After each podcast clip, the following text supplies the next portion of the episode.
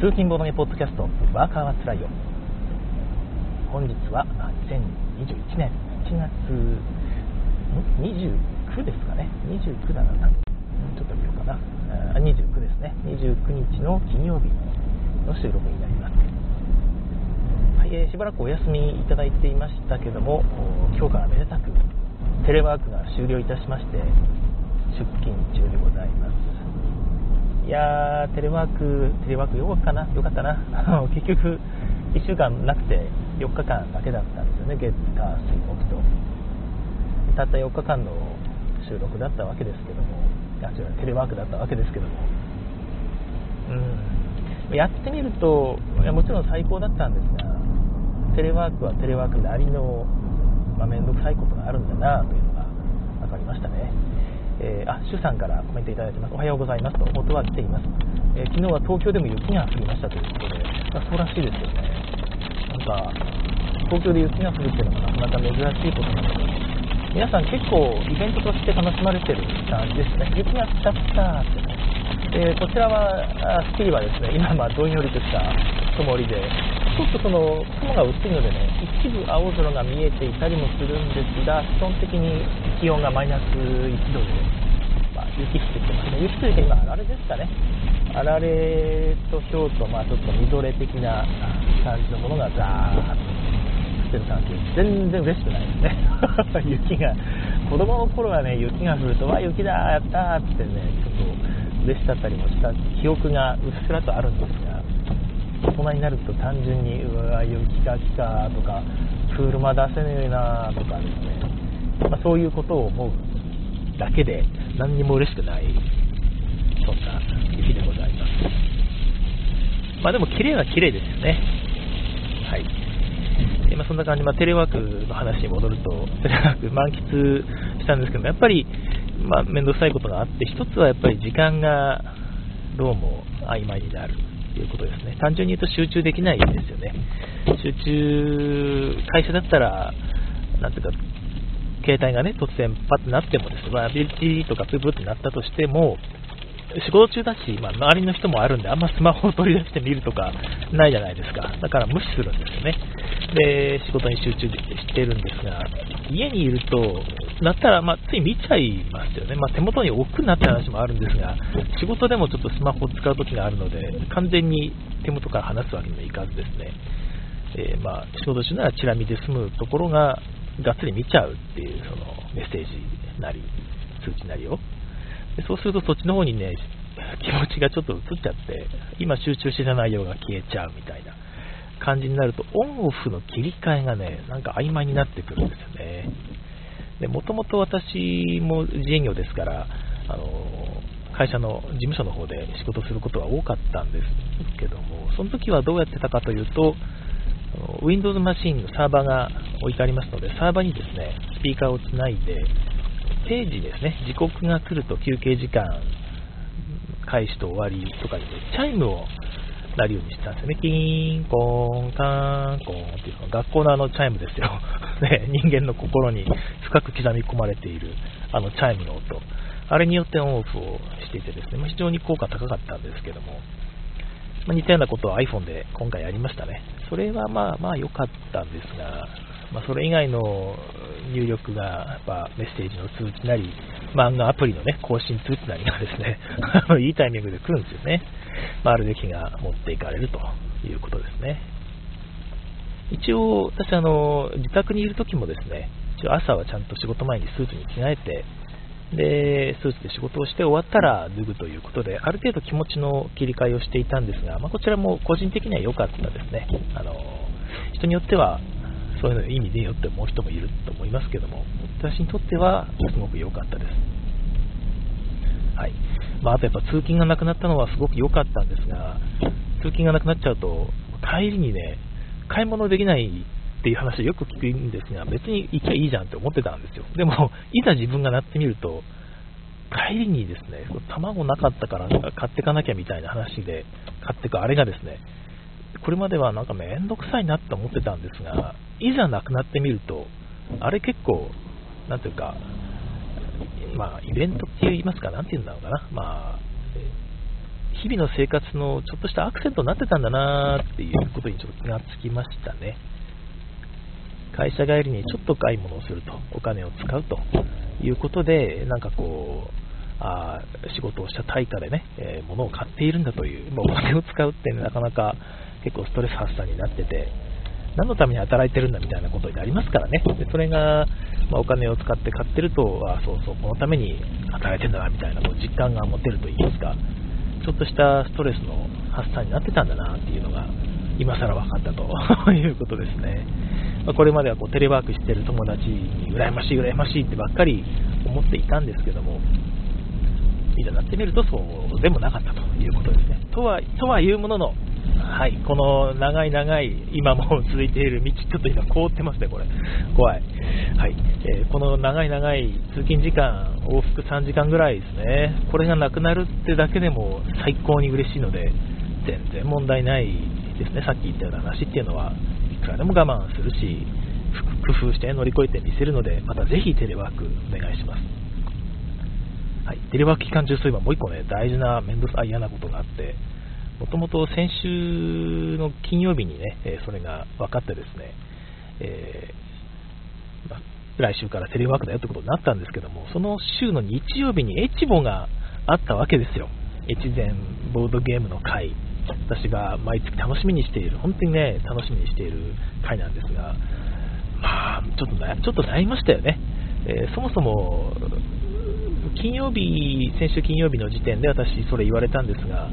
全然知らない社員ですよ、私の知らない人、まあ、全然違う部署のね、すごい離れた場所にいる人が、なんかコロナだったらしいよっていう、でそれで、どうもそのその人自身はもう、その前の週から来てない。そのご家族の方が陽性だったということで、大事を取って自宅出勤、自宅出勤というか、テレワークになってた方で、先週から、私とはそもそももう最低でも1週間以上会ってない人だったんですよね。で、えまあ、その分かった時点ですでに8日目であり、土日とくればあと2日間ですね、合計10日間、もう私はその人と離れた状態で、自分も、ね、熱もなくということが分かって、しかも一応抗原検査も陰性でというところまで揃っていたらですね、まあ、まあ、ほぼ9割以上の確率で問題ないはずなんですよね。最近はその14日間の隔離ではなく、10日間で、えー、まあ、ほぼカバーできるということがだんだん分かってきて、10日間でいいんじゃないかということがね、提言されつつあるということも聞いていましたので、まあ、それを言ってね、えー、僕多分大丈夫なんで行きますって言おうかなって思ったんですけど、いやー、普通にこれ、主催者の人から見たら、ね、そんなこと言われてもね、怖いよなって、いやちょっと自粛してくださいって、自分だったら思うなって思って、もう本当に涙流しながら、すいません、今回は断念しますということで、キャンセルの、えー、まあ、通知を出しましたね。いやー、やっぱね、出れないってなると、ちょうどエチボがね、昨年の12月も、まあ、その主催のハトさんがお忙しいということで、会場の都合もつかなかったのかな、あのお休みだったんですよ。だから1ヶ月丸々行ってます、2ヶ月ぶりのボードゲーム会だったのが参加できなくてですね、3ヶ月目になってしまったと、かなりだいぶショックでしたね、思った以上に。ボードゲームしたい。はい、今年は友達とのボードゲームをしてないんですよね、なんだかんだで。結構その友達が風邪ひいたとかそういうのも重なったりして、ま、人生にボードゲーム大事だなと思いましたね。まあ、ボードゲーム、ただやれてはいないんですが、結構いろいろと届いてはいてですね、えー、ハラータウとかもだいぶ前に届いてるんですが、あとはツイクストですね。ツイクストも買っちゃいましたね。あれはツイクストなのか、ツイクストなのか、ツイクストなのか、最後のはどうでもいいですが、発音がよくわかんないですね。とりあえずツイクストなのか、ツイクストなのか、どっちかにちょっと知りたいところですが、なんとなく表記を見るとツイツイクストなのかなという。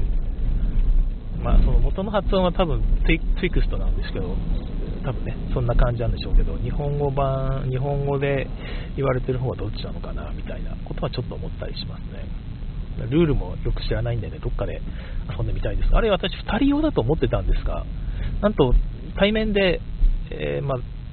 対面でやるのかなチーム戦じゃないですよね。多分、その、4人ででも遊べると。2人か4人で遊べるみたいですね。あの、コリ、コリドールか。コリドールとかと同じなんでしょうね。多分。はい。もう借りましたね。あと、そういえばコリドールといえば、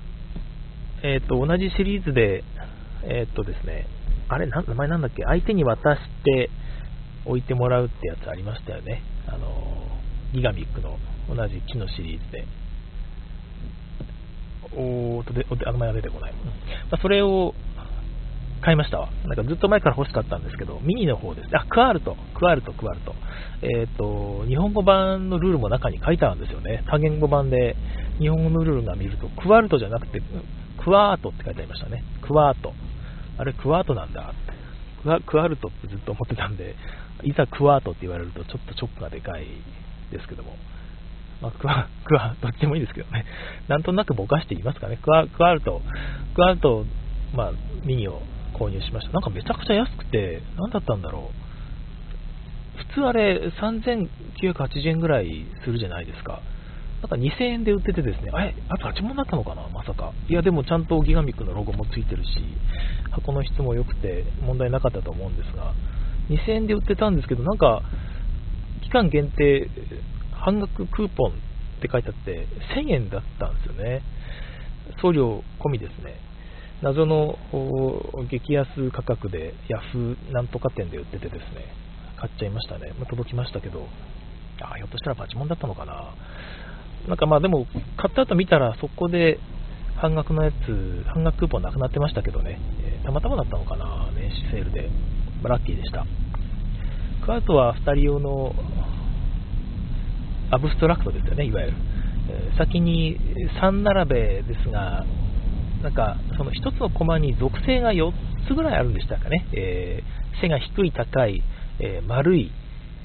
四角い、あと穴が開いている、開いていないでしたっけ、だと色が白、黒でしたっけね、なんかそのやつがあって、どれかの属性で、えー、縦に、縦横斜めどっかに3つ並べたら勝ちという感じですね。だから自分の駒っていうのは特になくて、えー、やっていくんですが、面白いのが、駒を、今度あんた、これを渡、これを置くんだよって言って、相手に置く駒を渡しちゃうんですよ。その時点で実はもう、あ、やっべ、これ、これ渡したらあ、こうかれたら終わりじゃんっていう時が結構あってですね、ドキドキするんですが、相手も気づかないんですね。気づかなくて、変なとこに置くと。で変なとこに置くと、やったよかったっていう感じで相手からも渡されてるんですが、その駒をまた同じように相手も実はドキドキしてるという、やっべやっべっていう、